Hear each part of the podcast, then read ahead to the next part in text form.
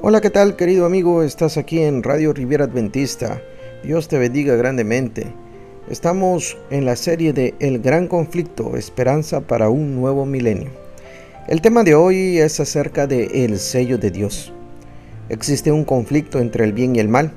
Este se acrecentará a medida que se acerque el final de la historia de este mundo. Dios y también Satanás están recibiendo a los que seguirán por toda la eternidad. El hombre debe tomar una decisión y la decisión es ahora.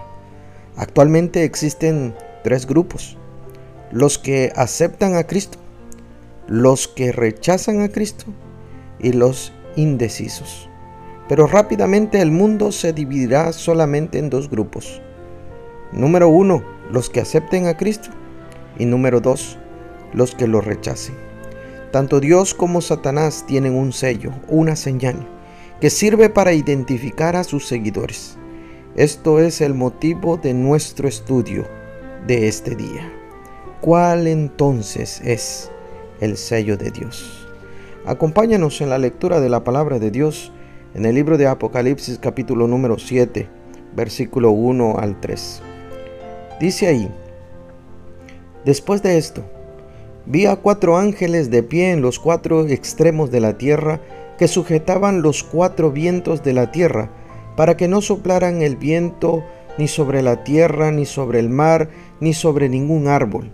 Luego vi a otro ángel que subía del oriente, que tenía el sello del Dios vivo, y gritó con fuerte voz a los cuatro ángeles, a quienes se había encomendado causar daño a la tierra y el mar. Dice el versículo 3, no causéis daño ni a la tierra, ni al mar, ni a los árboles, hasta que marquemos con el sello la frente de los siervos de nuestro Dios. Cuando nosotros vemos esto, podemos entender por qué la tierra aún no ha sido destruida.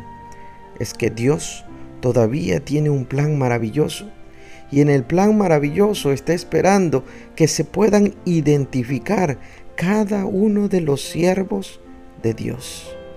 Mira cómo dice Isaías capítulo 8 versículo 16, porque nos ayudará a comprender dónde se encuentra ese sello. Dice el verso 16 de Isaías capítulo 8, envuelve el testimonio, sella las enseñanzas entre mis discípulos. Sella, identifica. ¿Quiénes son entonces mis discípulos? Dice ahí. Cuando vamos a la palabra de Dios, también en el libro de 1 de Juan, capítulo número 2, versículo 3 y 4 nos dice, en esto sabemos que le conocemos, en que guardamos sus mandamientos. Verso 4 dice, yo le conozco pero y no guarda sus mandamientos. El tal es un mentiroso y la verdad no está en él. Eso quiere decir que los siervos de Dios se identifican con él y se identifican con sus mandamientos.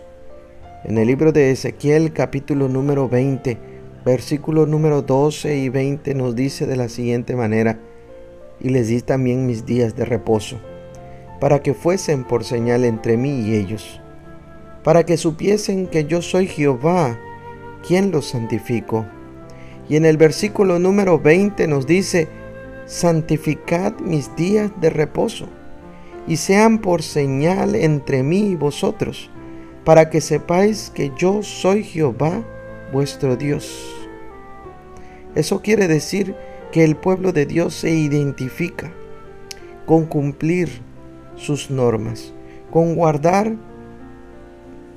su día de reposo. En la versión de Jerusalén lo dice claramente. Les di además mis sábados como señal, entre ellos y yo, para que supieran que yo soy Jehová que los santifico. Y en el verso 20 te dice claramente, santificad mis sábados. Tú puedes observar tu Biblia y generalmente dice reposo y tiene un asterisco. Busca en la parte de abajo de los comentarios de tu Biblia y te darás cuenta que dice reposo equivale a sábado. En los mandamientos de Dios, que lo vimos en la lección anterior, dice Éxodo capítulo 20, versículo número 8 al 11, especialmente te dice, recuerda el día del sábado para santificarlo. Seis días trabajarás y harás todos tus trabajos, pero en el día séptimo es día de descanso en honor de Jehová tu Dios. No harás ningún trabajo, ni tú, ni tu hijo, ni tu hija, ni tu siervo, ni tu sierva, ni tu ganado, ni el forastero que habita en tu ciudad. Pues en seis días hizo Jehová el cielo y la tierra, el mar, y todo cuanto contiene. Y el séptimo día descansó, por eso bendijo Jehová el día sábado y lo santificó. ¿Cuál es el día que simboliza entonces la autoridad y el poder de Dios? En el libro de Génesis, en el capítulo número 2, versículo 1 al 3 nos dice, concluyeron pues el cielo y la tierra y todo su aparato. Y dio por concluida Dios en el séptimo día la labor que había hecho. Y cesó en el séptimo día de toda labor que había hecho. Y bendijo Dios el día séptimo y lo santificó, porque en él cesó Dios de toda la obra creadora que había hecho. Entonces, déjame recordarte algo existe un conflicto entre el bien y entre el mal. Y Satanás ha utilizado el emblema del cuerno pequeño en el libro de Daniel en el capítulo 7, versículo número 25, donde dice claramente que blasfemará contra el Altísimo, perseguirá a los santos del Altísimo, tratará de cambiar los tiempos y la ley y los santos le quedarán sometidos durante tres años y medio. Existe este conflicto, está latente. El enemigo de Dios quiere destruir no solamente lo que Dios ha creado, que es la imagen de Dios en cada ser humano, sino también sus normas, sus leyes, sus decretos, su autoridad. En el libro de Apocalipsis capítulo número 13, versículo 15 al 17. Dice claramente que se le concedió para infundir el aliento a la imagen de la bestia, de suerte que pudiera incluso hablar la imagen de la bestia y hacer que fueran exterminados cuantos no adoraban la imagen de la bestia. Y hace que todos, pequeños y grandes, ricos y pobres, libres y esclavos, se hagan una marca en la mano derecha o en la frente y que nadie pueda comprar ni vender sino el que lleve la marca con el nombre de la bestia o con la cifra de su nombre. Sigue diciendo ahí la palabra de Dios en el libro de Apocalipsis, capítulo número 14, y vamos a identificar entonces algo muy especial a partir del versículo 9 al 12. ¿Qué sucederá entonces con aquellos que reciban la marca de la bestia, ya sea en su frente, ya sea en sus manos? Apocalipsis 14:9 nos dice que existe un tercer ángel. Este le siguió diciendo con fuerte voz, si alguno adora a la bestia y a su imagen y acepta la marca en su frente o en su mano, tendrá que beber también del vino del furor de Dios, que está preparado, puro, en la copa de su ira. Será atormentado con fuego y azufre delante de los santos ángeles y del Cordero, y humeará de su tormento. Se eleva por los siglos de los siglos.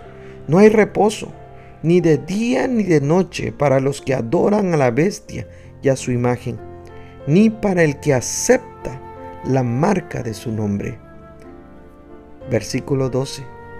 Aquí se refiere la paciencia de los santos. de los que guardan los mandamientos de Dios y tienen la fe de Jesús. Sabes, querido amigo, Dios, Dios te está invitando. Si estás escuchando es porque Dios tiene un propósito para tu vida. Mira cómo te dice Isaías 56, del 1 al 7. Así dice Jehová, velad por la equidad y practicad la justicia, que mi salvación está para llegar y mi justicia para manifestarse. Dichoso el mortal que tal haga, el hombre que persevere en ello, guardándose de profanar el sábado, guardando su mano de hacer nada malo, que el extranjero que se adhiere a Jehová no diga, de cierto que Jehová me separará de su pueblo. No diga entonces el eunuco, soy un árbol seco, pues así dice Jehová respecto a los eunucos que guardan mis sábados y eligen aquellos que me agradan y mantienen mi alianza. Yo he de darles en mi templo y en mis muros monumento y nombre mejor que hijos e hijas. Nombre eterno les daré que no será borrado. En cuanto a los extranjeros, a los adheridos a Jehová para su ministerio, para amar el nombre de Jehová y para ser sus siervos, a todo aquel que guarde el sábado sin profanarlo y a los que se mantienen firmes en mi alianza, yo les traeré a mi santo monte y les alegraré en mi casa de oración. Sus holocaustos y sacrificios serán gratos sobre mi altar, porque mi casa será llamada casa de oración para todos los pueblos. Querido amigo, ¿Por qué entonces no guardar el domingo? La respuesta la encontramos en la profecía bíblica. Ya la conocemos, Daniel 7:25. Hay alguien que quiere cambiar los tiempos y la ley. Ahí se habla del cuerno pequeño que representa a la Roma papal, que ha cambiado el día del culto y que el mundo cristiano lo acepta como proveniente de Dios. Esto sucedió en el año 314 después de Cristo, cuando Constantino dio al mundo cristiano lo que se acepta como proveniente de Dios. Existió un edicto, el edicto de Milán, con el que cesaban las persecuciones y se proponía una ley, una ley de libertad religiosa. El 7 de marzo del 321 se emitió un decreto ordenando que todos guardasen el día domingo, el honorable día del sol. Por entonces, el líder de los cristianos era el obispo Eusebio, colocado por Constantino, de quien se dice que le gustaba la pompa, la fama y el poder. Él convenció a todos los cristianos a que guardasen el domingo, bajo el pretexto de la resurrección de Cristo en ese día. Desde entonces, Muchos cristianos descansan el domingo, pero Dios siempre ha mantenido a lo largo de la historia a personas fieles que guardan el sábado. Y es que Cristo no cambió el sábado. Cristo reposó el sábado conforme a su costumbre, asistiendo a las sinagogas todos los sábados, como dice Lucas 4:16. Es más, su madre, la Virgen María y las otras mujeres reposaron el sábado conforme al mandamiento, como dice Lucas 23, 54 y 24.1. Pablo, el apóstol Pablo acostumbraba ir al templo los sábados y no el domingo, como nos dice Hechos 17.2. Muchos dicen que el sábado era para los judíos, pero fue instituido desde la creación, como leímos en Génesis capítulo 2, versículo 1 al 3. Antes, mucho antes, de la entrada del pecado y fue conocido antes de su promulgación en el Sinaí.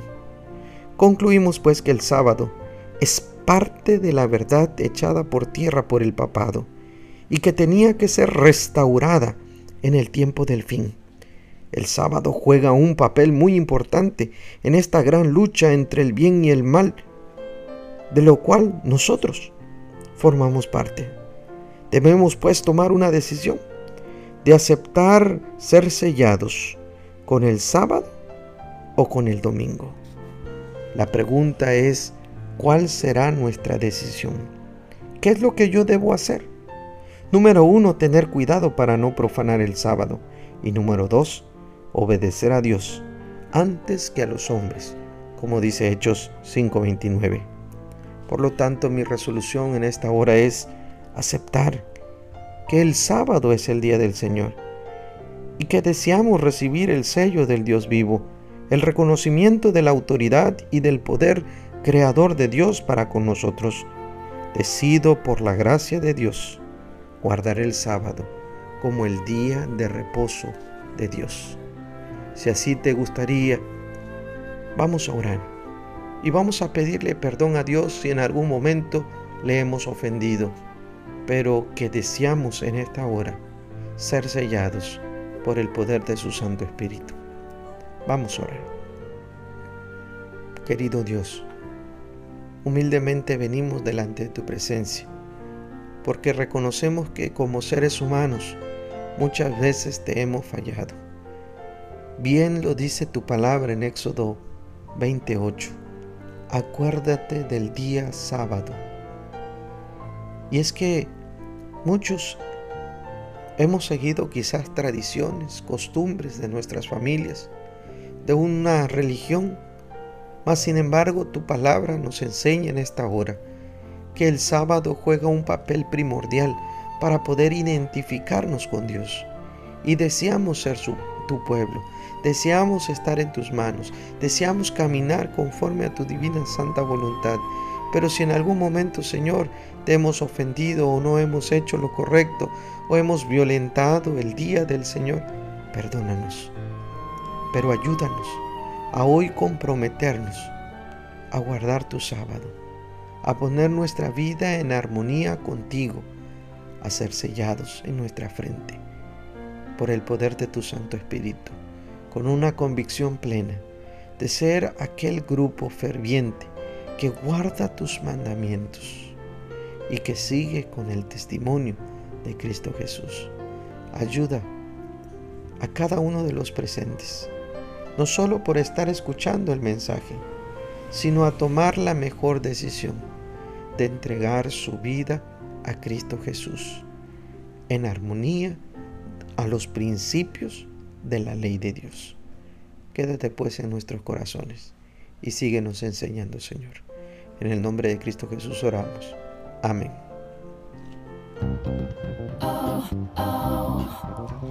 Gracias por estar con nosotros. Deseamos que este mensaje haya sido de bendición para tu vida. Recuerda compartir con tus amigos este mensaje de amor y esperanza. Síguenos a través de Facebook como Radio Riviera Adventista. También encuéntranos en Spotify y Anchor.fm.